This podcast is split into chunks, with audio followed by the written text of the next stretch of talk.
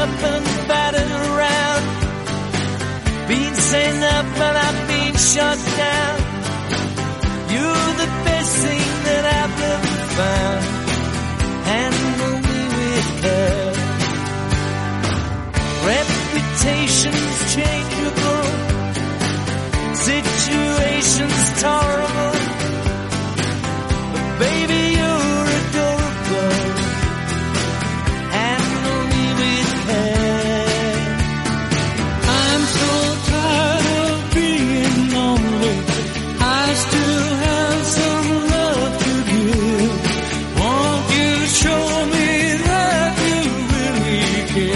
Capital, la Bolsa y la Vida, con Luis Vicente Muñoz. Y hoy con Javier Alfayate, consultorio de bolsa. Javier es analista técnico, es gestor de fondos de inversión. ¿Cómo estás, Javier? Muy buenos días. Muy buenos días, Luis Vicente. Y de verdad, ¿no? Rebote, otra vez tranquilidad, Sí. confianza al mercado. Bueno, bueno, vamos a ver si dura. Porque estas Ay, madre. Nunca se sabe, pero es verdad que... eh, bueno, el IBEX está ahí tardando un poquito en pasar esos 10.000, pero desde luego vemos el Eurostox, vemos el, el DAX, vemos el SP, vemos el Nasdaq. Bueno, parece que todo está alineado ¿no? Eh, para seguir subiendo. Vamos a ver, febrero no suele ser un buen mes, lo digo muchas veces, pero ojo, es estadística. ¿eh? También las estadísticas, los números están para romperse a veces, ¿eh? Sí, incluso. claro. ¿eh? Hasta lo más probable puede pasar, como se suele decir. Siempre recuerdo lo que tradicionalmente creíamos, era una creencia, no solo un número, que cuando la curva de los tipos de los bonos se invertía, los de corto con largo plazo, la recesión venía seguro. Pues no ha venido. Bueno, eh, eh, un detalle, eso eh, puede ser entre 12 y 16 meses, a veces viene antes la recesión, incluso como bien dices, a veces no viene. Han pasado ya 16 meses. ¿no? Fíjate, sí, sí, sí, sí, sí, no, ha pasado tiempo. Ahora, ahora lo que se dice es, en el momento en el que se desinvierta, bien, ahí es cuando a lo mejor puede venir las curvas. Bueno, no, no sé, pero desde luego, como bien dices, mm, esto no parece que se esté descontando, ¿no? Ese escenario. Así que bueno, mientras, digamos, las rentabilidades de los bonos no presionen, vemos otra vez como eh, a 10 años en Estados Unidos ha recuperado el 4, veremos del 5, es decir, que bueno, el escenario no es malo, eh, porque bueno, al final hay que recordar que la renta fija, digamos que combate por esa liquidez con la renta variable, estando en un nivel de 4, 3,5, 4, yo creo que es adecuado. Entonces, eso a la bolsa le gusta. Pero hablando de números, Javier, Hmm. a mí hay una cosa que me preocupa y me inquieta, y he visto más gente que le preocupa y le inquieta. Los índices están como están, sobre Hmm. todo los americanos. Alcistas. Impresionantes, Sí. alcistas. Pero es que si miras por dentro de los índices, solo uno de cada cuatro valores está por encima del índice. Tres de cuatro están por debajo. Claro, es que el que pone el listón ya sabemos cuáles son, ¿no? Esas seven. eh, siete magníficas que ahora son cinco. Se ha caído Tesla, ¿no? De ellos. Tesla y Apple Y están Apple. ahí que, que no se sabe muy bien. No, pero a ver, eh, es verdad que si descontamos eh, en realidad esos siete o esos cinco, eh, es verdad que el mercado, mm, o sea, si haces un índice de pues, 495 del SP500, por ejemplo, ¿no? descontando esos, tiene otro aspecto. Pero claro, eh, esto es como que nace los datos de inflación, ¿no? Si- Eh, estaba pensando en ellos. Claro, si le quitamos eh, precisamente, ¿no? Porque se hacen luego datos, si quitamos la energía, ¿no? Y le quitamos eh, la cesta de la compra, entonces ¿qué queda? ¿No? Porque muchas veces, claro, La subyacente. Pues, efectivamente, entonces son igual de importantes. Eh, ahora, en este entorno, pues están aportando muchísimo y más que siguen aportando porque desde luego, no sé si era un cerca de un 30% ya Sí. eran ¿eh? de, de- de- de índices, eh, solo esos, esos poquitos. Bueno, mm, ahora lo que cabría esperar es que los pequeños y medianos apoyaran ese movimiento. Si no lo vemos, ahí es cuando esas preocupaciones iniciales ¿no? que podemos tener los técnicos se pueden hacer realidad. ¿no? Es decir, esto, el mercado no son unos pocos, son todo el conjunto, evidentemente. Y, y bueno, como ahora hay liquidez, por ahora hay liquidez, mm, bueno, pues se va distribuyendo. Hemos empezado con los grandes. El mercado cuando no se fía empieza a meterse en los grandes. ¿no? Y no se sale de los grandes cuando no se fía. Cuando ya empieza a fiarse, bien, estamos en ese momento, es cuando tenemos que ver cómo esa liquidez se distribuye en el resto de, de activos, ¿no? Pues eso, no puede ser que un Russell, por ejemplo, comparamos un Russell con un Nasdaq, ¿no? Que al final son eh, pues los activos que, eh, bueno, pues que la, la liquidez cuando confía se mete en el riesgo, en los pequeñitos, cuando no confía se queda, digamos, en las No sé. Eso de los vasos comunicantes, ¿tú venderías Nvidia para entrar en el Russell o Pues en un pequeño capital de avión? No. ¿A que no? No. Entonces, claro, ahí está, ahí está el mercado cuando, lo que digo, ¿no, Vicente? Cuando tiene mucha liquidez, digamos que eh, se permite esas aventuras. Sí. ¿Eh? Entonces, bueno, yo creo que estamos en ese punto. Si lo vemos, pues ya podríamos, digamos, eh, aumentar, digamos, esa, esa exposición. Ahora debería de estar en un 50, 60, quizás 70 como mucho, a renta variable, hablo. Si vemos que esa confirmación, desde luego ya podríamos acercarnos a, bueno, niveles ya pues 90, no, nunca me gusta decir 100%, ¿vale? Porque esto siempre hay que intentar diversificar entre diferentes activos, ¿no? El inversor, pero sí que podríamos, digamos, ya echar el resto como quien dice. Enseguida atendemos las llamadas, preguntas de nuestros oyentes, tanto por teléfono, por WhatsApp, como quienes nos están viendo por YouTube, por el canal de YouTube de Capital Radio. Pero antes, como Javier Alfayate es un maestro de los números, quiero trasladarle la otra parte de la inquietud. Estábamos hablando efectivamente de cómo son las tecnológicas, las que están por encima del índice y los demás por debajo. Hmm. ¿Sabes cuándo fue la última vez que pasó esto en la historia de la bolsa? En el año 2000. Sí. ¿Sabes qué pasó a continuación? Sí. Menos 53%. Sí. Lo que pasa es que eh, me gusta esa comparación. Yo creo que no estamos en ese punto. Es decir, eh, antes la tecnología, mm, digamos, el mundo de Internet es lo que ahora puede ser eh, la inteligencia artificial, ¿no? Es decir, estamos en ese punto en el que parece que va a cambiar el paradigma, ¿no? claro, pero puede ser humo. Entonces, cuando estábamos en el 2000, había muchas empresas que ponían el punto .com, ¿no? A continuación y se multiplicaban por 2 y por 3 y por 4. Y por 10. Y por 10 y por mucho más. Y eso es una burbuja, ¿no? A mucha gente le gusta comprar Nvidia, ¿no? Ahora mismo con Cisco, que antes era la gran, ¿no?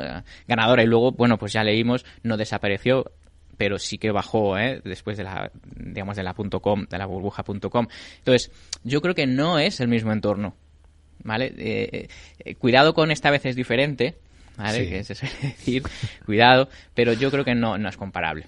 Bien, entonces, bueno, evidentemente es una situación, eh, bueno, pues anómala que unos pocos valores ponderen ¿no? más de un 30%. Aquí en el IBE, bueno, es lo habitual, pero no es habitual en el SP500, ¿no? Por ejemplo. Entonces, eh, yo creo que recordar, no solo en el 2000, también en la década de los 70, eh, también creo que hubo algo parecido. Al final, las grandes revoluciones industriales, ¿no? Digamos que traen o suelen traer pues estas anomalías. Luego ya tiende a normalizarse con bajadas, claro, pero claro, podemos estar así mucho tiempo. Entonces, claro, ojo con pensar como la cura de tipos. Ojo con pensar que ya está, hay una cura de tipos, ya tengo que vender. Cuidado, porque es un proceso. ¿Vale? Yo creo que esto también es un proceso. Ahora el mercado, lo que decía, mm, todavía como no se fía, se quedan las grandes, pero ya verás como mm, a medida que el mercado vaya cogiendo confianza y vea ese soft landing que dicen, ese aterrizaje suave, o ni eso, bien, ya verás cómo eh, el resto le sigue pero todavía está por ver. ¿eh? Vemos, tengo por ejemplo en pantalla el Russell 2000, eh, claro, comparamos esto con eh, pues eso, un Nasdaq, un SP500, uf, le queda mucho recorrido. Entonces, eso es lo que tenemos que ver. Si no lo vemos, ahí es cuando yo empezaría a pensar, oye, cuidado, que a lo mejor estamos en una situación, como mencionas, peligrosa. Pues sí, vamos a escuchar las preguntas y las inquietudes de nuestros oyentes, si te parece bien, Javier. Claro, claro que sí. A ver, en el WhatsApp de Capital Radio, 687-050-600. Buenos días, adelante. Buenos días, soy Rafael de Valencia y quisiera preguntarle al señor analista por Indra y SACIR. Estoy comprada en ambas con leves pérdidas y quisiera saber la opinión del analista de ambas acciones.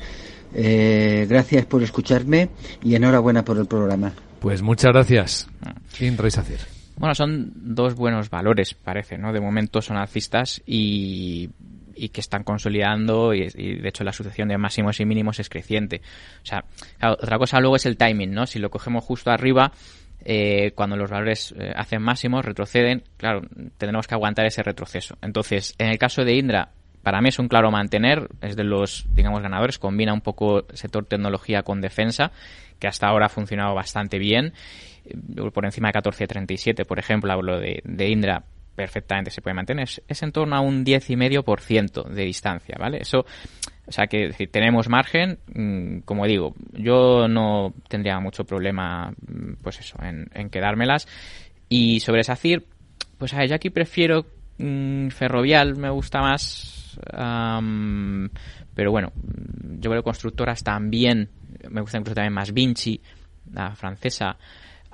Pero bueno, yo le doy alternativas, pero desde luego por encima de la zona de los 3 euros, en SACIR es muy claro, eh, aquí sí que estaríamos más cercanos a la zona de soporte, eh, que no lo pierda. Es decir, si pierde la zona de los 3, yo ahí a lo mejor ya le diría, oye, cuidado, sí me quedaba con Indra, pero SACIR es la que a lo mejor está ahí más cerca del borde del precipicio, pero aún así, es un alcista y fuerte, bueno, fuerte no, es alcista, todavía le falta superar sus máximos, pero yo sí que vamos a darle una oportunidad, ¿eh? pero por debajo de 3 la sacamos. Muy bien, de las personas que están siguiendo nuestro streaming en YouTube, eh, Okafu dice, tras el subidón de Unicredit, hmm. que esperar, sí, porque ha tenido un desempeño con los resultados muy bueno. Claro, bueno, Unicredit, eh, bueno, es que ves el gráfico y lleva alcista muchísimo tiempo. Sí. Sí, este es un valor. Yo recuerdo eh, la estrategia que yo sigo, que es una estrategia bueno, de Stan Weinstein de hace muchos años, de la década de los 80, un analista americano. Eh, bueno, yo sigo a muchos analistas, pero este es uno de mis preferidos. ¿vale? Lo que busca es fuerza y tendencia. Bueno, en el caso de Unicredit ya era fuerte y ya rompió su zona de máximos anuales en la zona de los 16. Entonces, claro, es que fíjate, la, la, zona ideal de compra fue en 16, ya ha subido un 90%.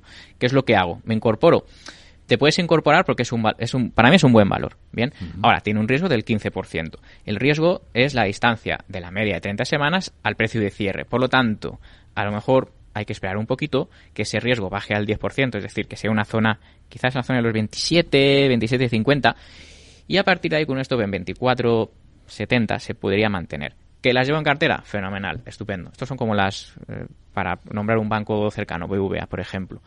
Para mí es uno de mis preferidos en España, si no el preferido.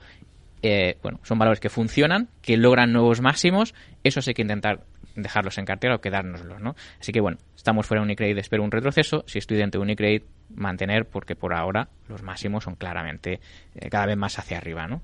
Muy bien, visto Unicredit. La siguiente pregunta, ¿qué tal? Buenos días, escuchamos. Muy buenos días, me gustaría por favor preguntar por dos valores alemanes. A ver. La aseguradora AXA eh, y Beiersdorf. Las tengo en cartera con ligeras ganancias Beiersdorf y con ligeras pérdidas AXA. Quisiera saber qué recorrido pueden tener. Muchísimas gracias. Gracias, aunque creo que AXA es francesa. Sí, es correcto. AXA es francesa y es aseguradora. Beiersdorf no es aseguradora, que yo recuerde. Esta es la de la Nivea, ¿no? Sí, es del consumo. Eh, ahora, ahora, hablamos de ella porque me gusta bastante. Entonces, en el caso de AXA, sector asegurador, bien. Eh, eh, alemana, yo prefiero Hannover lo he hecho muchas veces. Munich Re también me gusta. Talanx también es un reasegurador que también está eh, fuerte. Claro, mm, cuando el mercado ve que la bajada de tipos igual se aleja, estos valores financieros suelen hacerlo bien. No solo los bancos, sino también el sector asegurador. Entonces, yo creo que en general se puede uno mm, estar tranquilo, se puede quedar eh, con AXA, en este caso, por encima de 29, ¿vale? Si le ve por debajo de 29, que hay una distancia en torno a 4 puntos y medio, ahí yo ya me plantearía a lo mejor ya eh, liquidar, pero está por encima, le falta, o sea, tiene margen, por tanto, estupendo. Beiersdorf, muy bien. Eh, dentro del sector eh, consumo, de hecho, esa me la estaba reservando para el final. Vaya. Don Luis Vicente, que la tenía aquí apuntada. Qué listos son nuestros oyentes. Y ¿eh? me alegro porque al final, oye, esto es importante, ¿no? Que, que los oyentes tengan ¿no? ese nivel, digamos, para oye, ellos solitos también eh, localizar buenos valores. Bueno, es un valor que hoy está subiendo un 2%, ayer subió cerca de un 4%, si no recuerdo mal, haciendo nuevos máximos anuales, eh, con entrada de dinero inteligente o de mano fuerte. Eh, bueno, fuerte en tendencia, mm, máximos históricos, sí, lo he echado para atrás para que se viera, ¿no? Que realmente también son máximos históricos, entonces, cuando los valores suben libres y nos pillan adentro, estupendo, hay que relajarse. Bien, cuando digo relajarse tampoco es eh, no mirarlo nunca. Bien, hay que ir revisando que esté por encima de su media de 30 semanas, pasa por 130 el valor de esa media. Bien, no debería perder ese nivel para que fuera siguiera siendo alcista, pero bueno, yo creo que es un valor.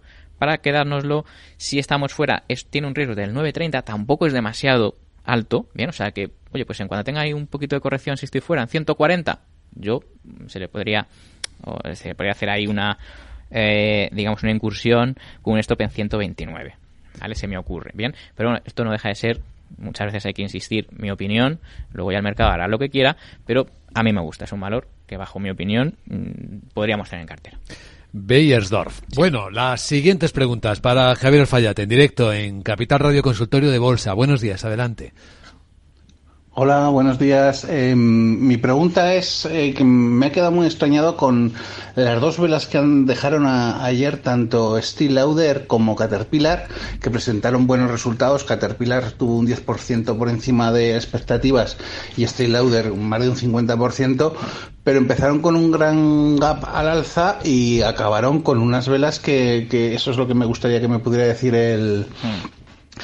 El analista, eh, usted que yo estoy dentro de los dos de los dos valores. ¿Usted recogería beneficios tras las velas de ayer o aguantaría y le daría más margen? Gracias. Gracias. Bueno, eh, pasa muchas veces que te abren con un gap eh, pues el 10-12% y luego eh, claro, el inversor pues eh, le gusta el dinerito, verlo en el bolsillo, no ¿eh? lo más rápido posible. claro, entonces eso es normal. a ver, no es ni mucho menos una envolvente, no porque, a ver, por ejemplo, Stilador que lo tengo aquí en pantalla, hombre es que subió un 12%. Claro, no, no, es el 16 con el que abrió, bien, pero es un buen arranque, es un buen inicio, mm. yo creo. ¿Qué es lo que pasa? Que Stilador por ahora es eh, no es bajista, ¿eh? es decir, justo ahora ha roto por encima de 137, que ahora es el nivel de soporte, eh, pero es débil. Es decir, aquí probablemente haya mm, valores del sector mm, bastante mejores. Bien, entonces. ¿Se puede mantener? Sí, porque está por encima de esa media de 30 semanas, bien, justo la ha roto en esta semana. Mm, que no pierda 137, pero insisto, yo creo que es un movimiento normal, probablemente aquí vamos a más entrada de mano fuerte, o sea que probablemente la mejor idea sea la de mantener. 137, eh, que lo vigile. Caterpillar, este sí es bueno, porque a ver, estilador está bien, pero este sí es bueno y eso que subió un 2%, subió menos, también hizo eh, una vela, mm, bueno, sí, fue de más a menos claramente. De más a menos claramente, pero sube libre, bien, este tiene un gráfico eh, que al final cuando subimos libre, eh, aquí todo el mundo gana, todos los alcistas ganan y no saben muy bien eh, qué nivel usar o emplear para vender. ¿no? Entonces, eso suele ser bueno porque las resistencias están difusas, están ahí difuminadas, no se sabe. Entonces, esto sí que hay que intentar también quedárselos. ¿no? Es decir, Steel Lauder tiene muchas resistencias por encima, porque viene de, de, bajar un buen trecho, ¿eh? entonces ahí la gente que compró antes quiere salirse, en Caterpillar no. Entonces, entre los dos, si quiere salirse de alguno, yo usaría Steel Lauder para salirse, vamos, para salirme, bien, y Caterpillar yo lo mantendría porque es un valor alcista fuerte, en fin, subiendo libre. Sí, sí, bonito gráfico también el de Caterpillar. Sí, señor. Leo en el chat del canal de YouTube también de personas que nos están siguiendo por ahí. A ver, eh, Santiago pregunta por Adidas. Adidas, si podrías darle opinión sobre la firma de equipamiento deportivo. Pues Adidas está quedando un poco parada paradita. Y si vemos por ejemplo Puma mm, no parecida también eh, tiene un gráfico feo. Entonces mm, yo creo que eh, aquí a lo mejor es momento de pues eh, plegar velas quizás. 177 para ser un buen punto de salida. Está en 173 hoy baja un poquito. Es que le vemos como mm, ya le va costando. Hablábamos esto no de Claro, la gente que se, que se metió, ¿no? Que compró meses atrás, las, las tienen 200, en 250, en 300, entonces se quiere salir. Entonces ese es el problema que tiene Adidas, que tiene mucha zona de resistencia, mucho papel, como se dice en el argot, tiene mucho papel por encima de estos precios. Entonces yo me temo que, que no, si la tiene en cartera, pues eh, por ahora se puede, se puede o sería liquidar y hasta que no pase los 195, que sería la zona de máximo anual, no volveríamos a confiar en, en ella. También, bueno, el mercado como está tan fuerte, sería raro también verle caer mucho. Pero, eh, pero bueno, yo creo que aquí el objetivo quizás ya está hecho. La siguiente pregunta para Javier Alfayate, eh, de escuchar. Buenos días, ¿qué tal? Buenos días, Luis Vicente. Preguntar a Javier Alfayate por Graco de Estados Unidos, GGG es el ticker, y por Allianz del DAX. Hmm. Muchas gracias, saludos. Gracias, muchas por las preguntas. Muchas gracias, sí. Bueno, eh, Graco Aquí está, eh, cerquita de máximos anuales también. Mm, tiene un poquito de debilidad por ahí, pero bueno, yo creo que este se puede quedar en cartera si lo tenemos, a ver, por encima de 81.40. Es donde pasa esa media de 30 semanas. Bien, tiene margen en torno a 5 puntos y medio, o sea que eh, está bien, bien, para quedarse de momento. A ver si consigue superar eh, esa zona de máximos y subir. Bueno, Alianza, hablábamos de sector asegurador. Esta sí es alemana. Esta sí es alemana también. Sí. sí. sí. Bueno, eh, se puede quedar con ellas también. Eh, este valor, eh, si no recuerdo, tenemos una parte de la cartera, con lo cual, bueno, que a lo mejor no soy súper, súper objetivo del todo, pero yo siempre lo advierto cuando tengo valores que yo tengo en cartera. Y este lo tienes. Este lo tenemos. Así que, bueno, yo sé, yo sería yo sería alcista, decir, lógicamente, si lo llevo, mantener por encima de 235 Bien. Ah, quizás prefiero, como ya he dicho antes, Hanover Rubber, Munich Re, eh, pero bueno, mm, porque yo lo veo más claro, ¿eh? pero eh, Allianz también se lo puede quedar. Muy bien, Allianz. La siguiente pregunta, a ver, del chat de, de YouTube, así voy repartiendo. Es, a ver, la siguiente sería de Rafa. Si veo bien, Javier, ¿cómo ves Sentinelone. A ver, será Sentinel. Será Sentinel, entiendo. Ah, no, bueno, aquí pone. sí, sí, sí. Sentinelone. Sentilon. Sentilon, sí, ahí está. Ese. Ese, correcto. Bueno, este me parece que es. Si no recuerdo mal, eh, igual lo estoy haciendo. A ver. Vamos a buscar. Estoy diciendo. Este creo que es de seguridad informática, me parece. Me parece. Que no es Sentinel, ¿verdad? Es Sentinelone. Sentinelone. Bueno, en cualquier caso, eh, a ver si me Sentinel One. Sentinel One, puede ser, sí. Que es una empresa de ciberseguridad que cotiza en el NISE. Bueno. Supongo que es esta a la que se refiere. Sí, yo creo que sí. No andaba muy... muy descaminado, ¿no? Muy descaminado, ¿no? Eh, bueno, es para mantener por encima de 21,89. O sea, en cualquier caso, bueno, las compañías de, tecnológicas bien, eh, seguridad informática han tenido su momento de corrección bastante eh, importante, pero ahora parece que eh, han terminado de hacer suelo. ¿Cómo lo sabemos? En cuanto ya logran nuevos máximos anuales. Bien, ya se forma el suelo y luego ya empezamos a ver cómo pues el valor se despega. Se despega de su media de 30 semanas que pasa por 21,89. El riesgo ahora mismo es del 20%, es decir, si lo tengo en cartera lo mantengo, si estoy fuera hombre, yo esperaría una corrección en torno a 10 puntos para que ese riesgo se me quede en 10 y bueno, en 21.80 es donde podríamos colocar el stop. Pero bueno, es un valor que parece que una vez hecho el suelo eh, podría empezar ¿no? a, hacer esa sucesión de máximos y mínimos crecientes. Así que bueno, la entrada de mano fuerte también es evidente. ¿eh? Es decir, aquí vemos barritas eh, positivas y eso pues siempre es bueno. Sentinel One, el valor del que acabamos de hablar. Siguiente pregunta en el WhatsApp. ¿Qué tal? Buenos días. Hola. Buenos días, Luis Vicente. Soy Juan, desde Córdoba. Juan. En primer lugar, enhorabuena por el programa y muchas gracias por, darnos la oportunidad a los oyentes de, poder hacer las preguntas a los, analistas. Eh, mi pregunta para hoy sería sobre CLEP, eh, con el ticker C de Cáceres, L de Lugo, R de Roma. Hmm. Mm, ver, eh, estoy pensando en tomar posiciones. Hmm. Eh, mi pregunta para el analista es pues, mm, soporte, resistencia y si vuelve un buen momento para, para poder entrar. Y sobre la siguiente compañía sería sobre Gestan Automoción, hmm. con el ticker G de Gerona, E de España, S de Sevilla, T de Toledo. Eh, tiene un Evita, Evita hoy de 1.400 millones y cotiza a 308. Creo que es una compañía que lo está haciendo bien. Estoy pensando en, entrar y me gustaría saber qué stop le pondría eh, el analista y, resistencia. Eh, bueno, pues muchas gracias y un fuerte abrazo. Muchísimas gracias, Juan, por las preguntas. ¿Cler? ¿Es Estructuras? Cler Estructuras, sí. Cotizan en España en el bolsas y mercados. de pequeña capitalización. Sí, sí, señor. Y el sector construcción, a añadir. Bueno, soportes y resistencias. Mira, sería muy claro. Soporte 367, eh, resistencia sería máximo anual, que es 452 está más cerquita de máximos que de mínimos. Eh, me gusta, sí, tiene una tendencia alcista y es más fuerte. y, yo insisto que también es un buen sector. O sea, que mientras cotice por encima de 3,67, que es el lugar donde yo colocaría ese stop loss, me parece bien. Ahora mismo el riesgo, cuidado, es del 14%. Hablábamos, ¿no?, de que quizás a ver si bajara un poquito al 10, es decir, eh, esperar una corrección de 4 o 5 puntos, que eso puede ser 4, a ver, 4,10 o así para entrar con un stop en 3,67. Sí. Entonces, como digo, es un buen valor, a lo mejor el timing no es el mejor de todos. Y la siguiente era Gestamp, el fabricante de componentes de automóvil. No me gusta. Eh, no. me gusta, me temo. Eh, luego el mercado hará lo que quiera, pero no me gusta. Eh, valor bajista y débil, no, estos no tenemos que tocarlos. Eh, como alternativa, yo le voy a decir Autoliv. Autoliv es un valor sueco, es lo malo, corona sueca. Oye, yo es que no quiero cosas fuera del euro, no quiero. Ok, pues nada, eh, nos quedamos fuera. Pero mm, de sector automoción, de partes eh, de automóviles, Autoliv está haciendo nuevos máximos, es decir, tiene un comportamiento y un aspecto técnico totalmente diferente a Gestam, ¿no? Cara y cruz.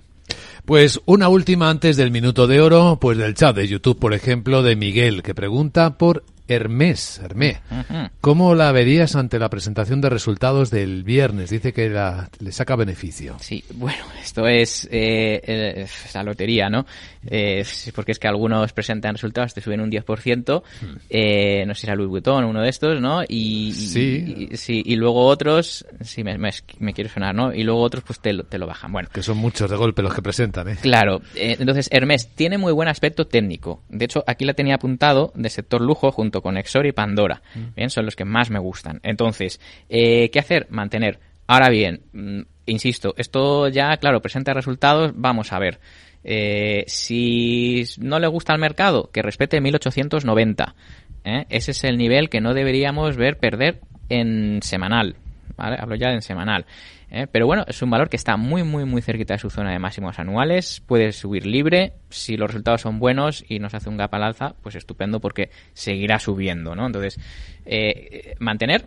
Si estoy fuera, a lo mejor mm, sí me compensa esperar los resultados, ¿vale? Pero bueno, aquí ya cada uno coopere como, como guste. Efectivamente. Bueno, atención todo el mundo porque llega el minuto de oro.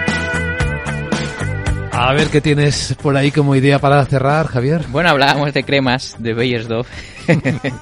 ya me la han quitado, no pasa nada, tengo un plan B. Qué bien. es, es L'Oreal.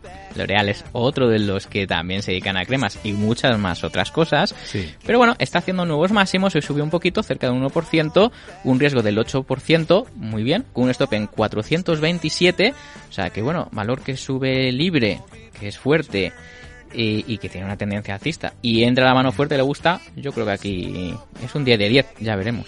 L'Oreal, por lo tanto, en el minuto de oro. Y bueno, si alguien quiere considerarlo también, Beyersdorf, la que se adelantó nuestro oyente. Javier Alfayate, gestor de fondos, eh, muchas gracias por atender las consultas de nuestros oyentes. Un placer. Que vaya todo lo mejor posible. Igualmente, don Luis Vicente. Gracias. Hasta la próxima.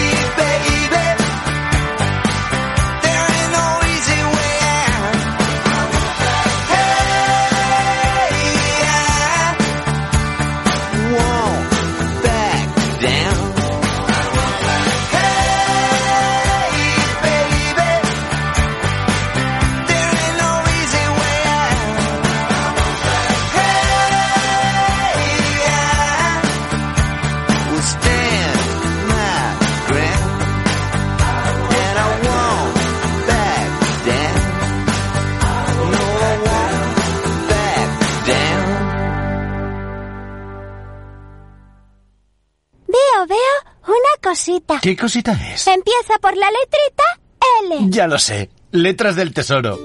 Si mires donde mires, ves letras del tesoro, en Renta 4 Banco te facilitamos comprarlas de forma rápida y cómoda. Entra en r4.com y descubre todas las ventajas de comprar letras con un especialista en inversión.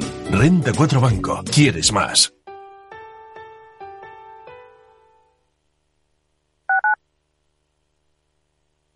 Para profesionales en edad de crecer, Capital Radio.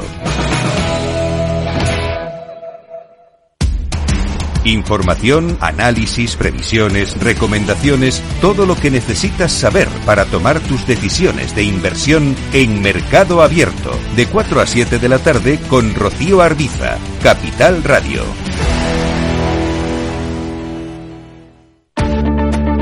Quieres adelantarte a los cambios económicos, digitales y empresariales, escucha After Work. El programa de Capital Radio para profesionales, pymes y emprendedores que te ayudará a entender el momento presente y a tomar decisiones para el futuro inmediato. De lunes a jueves, de 7 a 8 de la tarde, con Eduardo Castillo.